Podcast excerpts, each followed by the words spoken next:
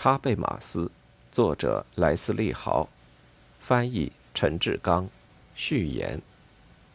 由于众多的原因，把于尔根·哈贝马斯的著作和思想呈现给一般读者，是一件令人生畏的工作。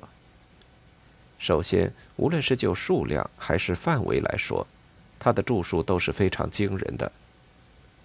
哈贝马斯的学术成就涵盖了哲学、社会学、决策论。政治经济学、法学等众多领域，而且从影响力来说，也往往令人嫉妒。大多数评论者，包括我自己，并没有哈贝马斯那样渊博的学识，而这一点又恰恰是给他的著作做一个完整的描述的先决条件。同时要指出的是，哈贝马斯并不总是一个让人很易于接近的哲学家。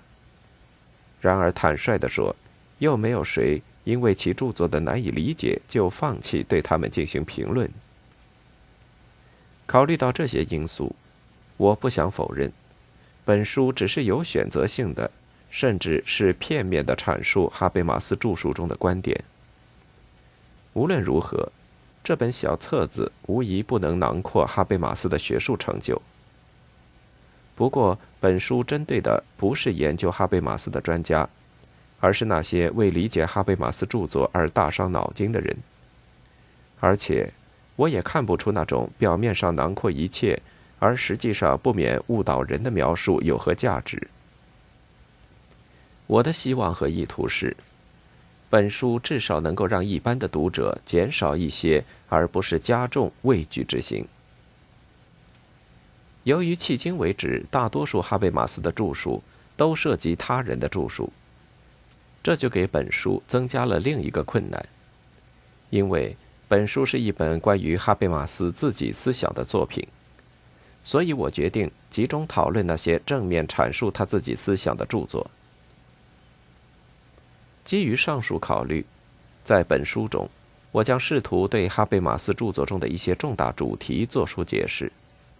我认为一般读者对此会有最直接的兴趣。这些主题将涵盖知识批判、古典哲学与科学思想中的认知主体、话语伦理学的发展，其任务是为了确定社会行动和制度的正当性，以及哈贝马斯对当前激进的现代性批判的回应。十分遗憾，这方面的阐述比较简短。最后。我要感谢南萨斯喀彻温和，她的温柔和美丽使我免遭任何身心的损害，顺利地完成了本书的写作。